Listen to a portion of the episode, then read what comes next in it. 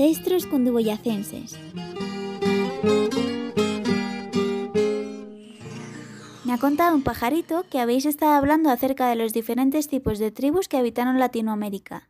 ¿Me equivoco? Pues lo que viene a continuación os va a encantar, porque aprenderemos un poco más acerca de algunas de las características más interesantes de la tribu indígena muisca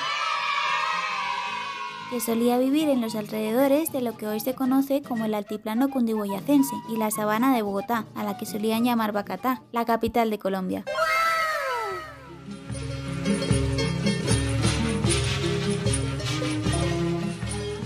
A decir verdad, eran una tribu muy organizada y tenían personajes muy importantes en la sociedad, como el Zipa, que era el gran jefe, el cacique, jefe de cada poblado, huechas, que eran valientes guerreros, y otras personas que se dedicaban a trabajar en el campo.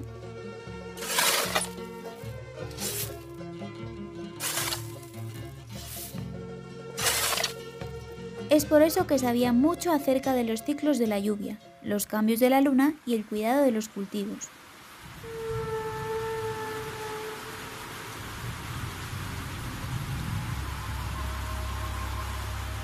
Otra de sus actividades más comunes era hacer objetos de cerámica y oro y tejer, algo muy parecido a hacer manualidades. Suena divertido, ¿verdad?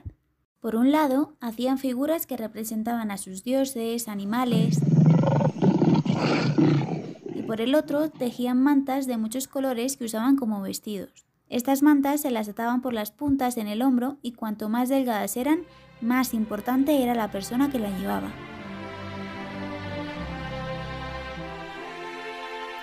Ahora, ¿alguna vez has salido a la calle sin zapatos?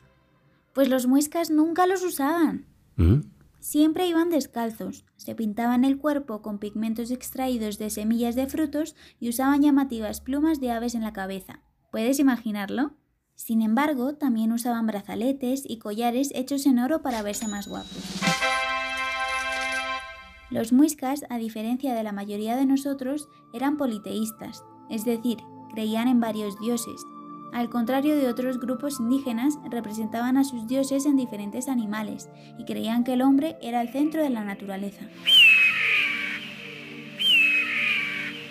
Además, adoraban al sol, a quien llamaban Sue, a la luna Chía y a uno de sus dioses más importantes, Bochica quien según mitos muiscas fue el dios que organizó a la sociedad y regaló a la tribu el maíz, que tenía tanto valor como el oro, ya que sus colores son bastante parecidos.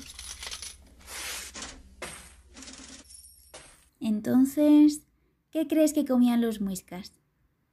Te daré unos segundos para que trates de adivinarlo.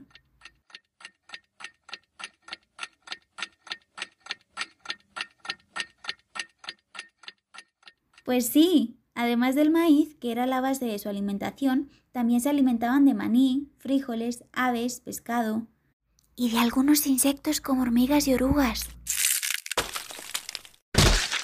Después de todo lo que te he contado, ¿cómo crees que se veía un muisca?